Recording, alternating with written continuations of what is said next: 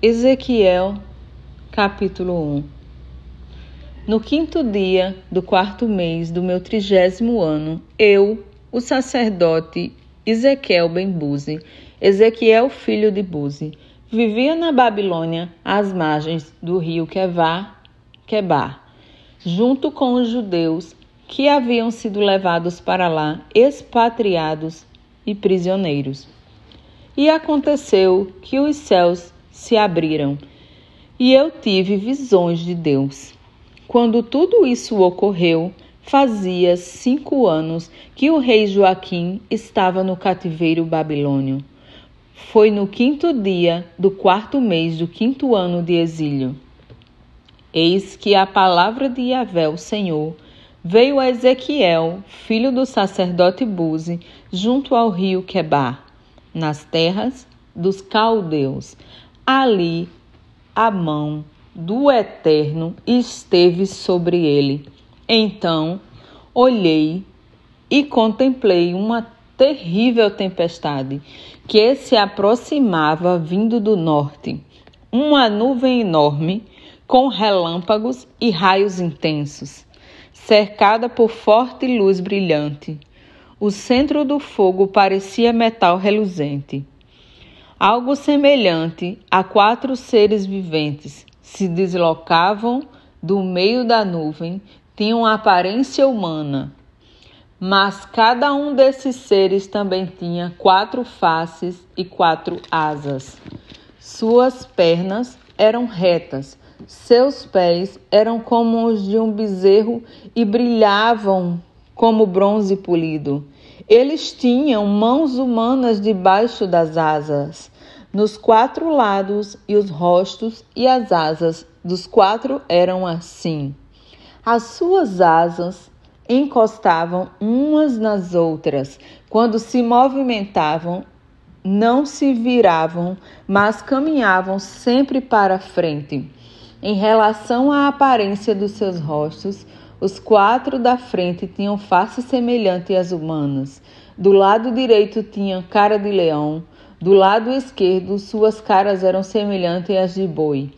E os que ficavam atrás tinham cara de águia.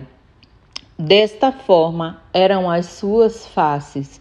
Suas asas estavam estendidas para cima. Cada um deles tinha duas asas que tocavam as de outro, e duas cobriam o corpo de cada um deles.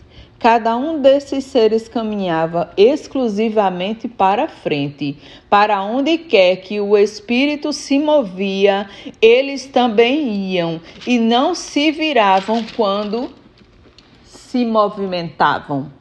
Entre esses seres havia algo semelhante a brasas ardentes, eram como verdadeiras tochas flamejantes que se movimentavam de um lado para o outro por entre os seres viventes, e do meio das chamas partiam fortes relâmpagos e faíscas, e estes seres viventes moviam-se com grande rapidez, iam e vinham como um raio.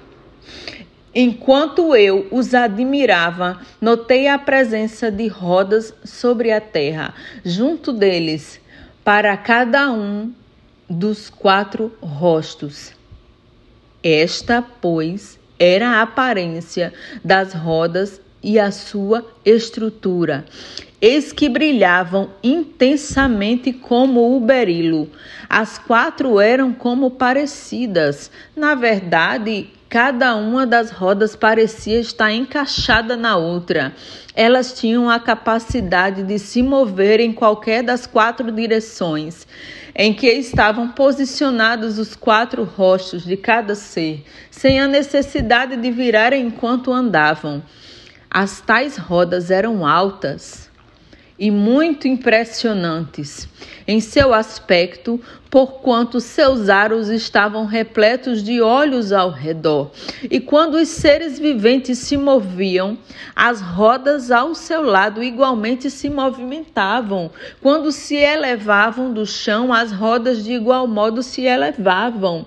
Eles seguiam a direção do Espírito, e para onde quer que o Espírito fosse, os seres viventes o seguiam, e as rodas também os acompanhavam, porque mesmo o Espírito estava nelas. Quando os seres viventes andavam, as rodas se moviam. Quando eles se mantinham imóveis, elas do mesmo modo paravam. E quando eles subiam da terra, as rodas também se elevavam do chão com eles. E tudo isso porque o mesmo espírito deles estava nelas.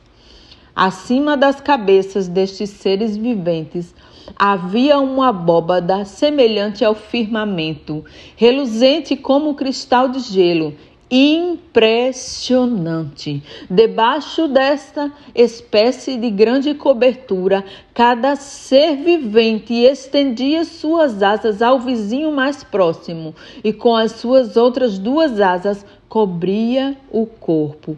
Então, Eis que ouvi o barulho provocado por suas asas quando voavam, faziam lembrar o rugido do mar. Parecia a voz do Todo-Poderoso, era um ruído estrondoso, como o de um grande exército em movimento. Assim que pousavam, fechavam as asas.